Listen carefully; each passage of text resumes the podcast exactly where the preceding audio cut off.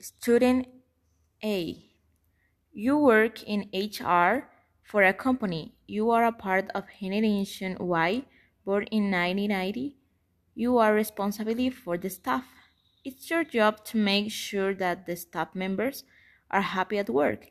It's the end of the year and you worry some of them don't seem very motivated. Some people lost their jobs this year, so you think the remaining staff deserve a big end of a year party. You need to make sure that um, any plans are fun exciting because your priority is staff motivation.